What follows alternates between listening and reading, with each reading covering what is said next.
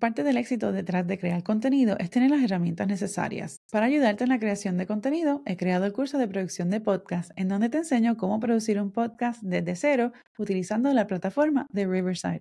Aprende cómo desarrollar el concepto de tu podcast, cómo grabar y editar dentro de la plataforma para así publicar tu podcast y reutilizar el contenido para promover tus episodios en las redes sociales. El curso de producción de podcast está disponible en skillshare.com o también puedes visitar el enlace disponible en las notas del episodio. Y ahora continuamos con el episodio de hoy. Más allá de llenar los formularios necesarios para oficialmente comenzar tu negocio, necesitas tener el mindset correcto para comenzar tu jornada como emprendedor. Hoy quiero compartir 10 lecciones que he aprendido en los pasados 10 años y un poquito más que llevo como emprendedora. Yo soy Yesenia, tu coach de video podcast y marketing digital, y esto es Bloom Creativo.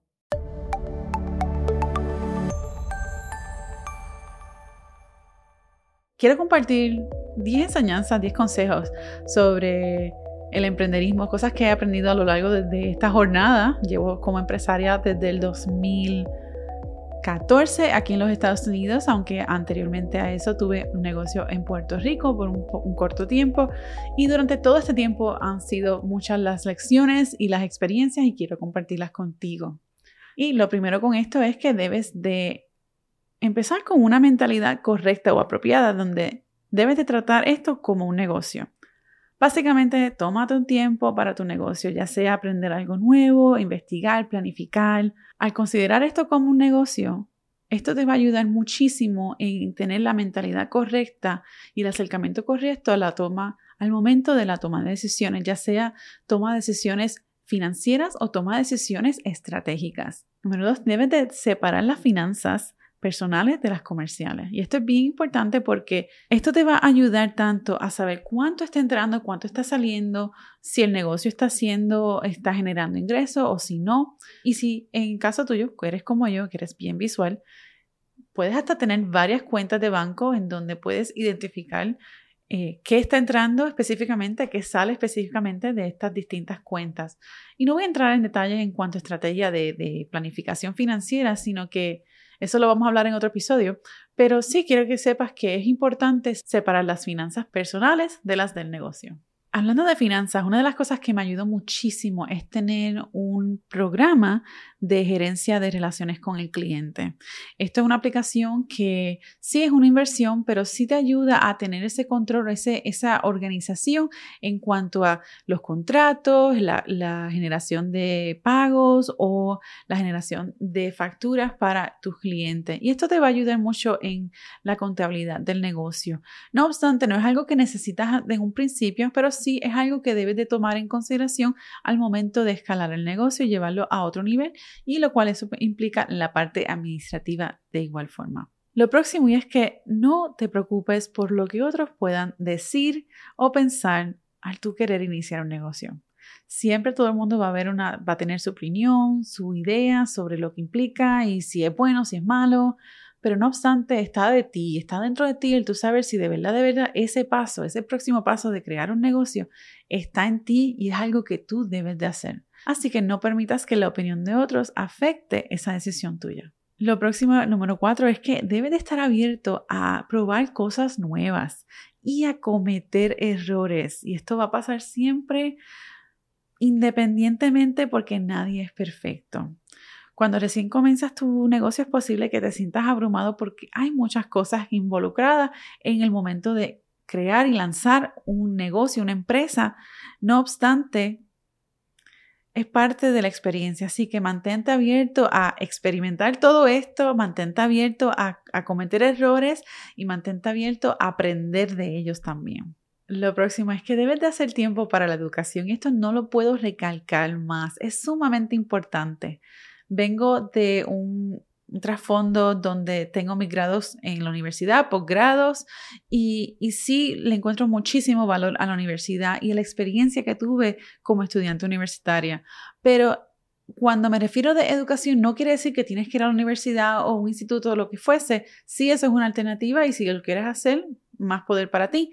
Pero el punto es que debes de estar abierto a aprender constantemente porque las cosas cambian, la tecnología cambia, las formas del mercadeo cambian de vez en cuando y, siempre hay técnicas nuevas, siempre siempre hay formas en que podemos mercadear nuestros servicios, promocionarnos, conectar con las personas. Así que es importante estar abierto a la educación para que entonces tú puedas utilizar eso como una herramienta para maximizar y llevar tu negocio al próximo nivel. Este es bien clásico. El próximo punto es bien clásico para los fotógrafos. Yo, yo vengo de un trasfondo fotógrafo, yo soy fotógrafa, pero este es un error bien grande y es que necesitamos, o digo, entendemos que necesitamos el último equipo, lo más reciente, ya sea el móvil, la cámara, el video, el micrófono, lo que sea. Y eso no es así. Es bueno empezar, es, bueno saber que hay unos equipos, hay tecnología nueva y está bien tenerlo presente, pero si estás empezando, necesitas lo más esencial para tu poder iniciar y luego de ahí crece. Cuando ves que el negocio está generando más ingresos o que lo que el equipo que tienes no te está dando el resultado que quieres, entonces esa es la señal para entonces tú poder hacer el upgrade. Pero de lo contrario, no te preocupes en gastar en una cámara de 10 mil dólares o un micrófono de mil dólares, lo que sea, si no tienes el ingreso que lo está, que lo estás, que lo puedes sustentar. Lo importante no es el micrófono caro o la cámara cara, lo importante es el contenido y la calidad del contenido que estás poniendo y compartiendo. El próximo paso es que encuentres o crees tu propia tribu. Y básicamente esto es conexiones. Esto es conectar con personas que están en el mismo proceso, en esa misma jornada en la que tú te encuentras creando un negocio. Hay algunos que están un poco más avanzados, hay unos que están recién comenzados, hay unos que están más o menos en el medio. No obstante, son personas que están experimentando o que han experimentado esos mismos problemas que tú te encuentras si es que estás a punto de empezar un negocio o ya empezaste tu jornada como emprendedor.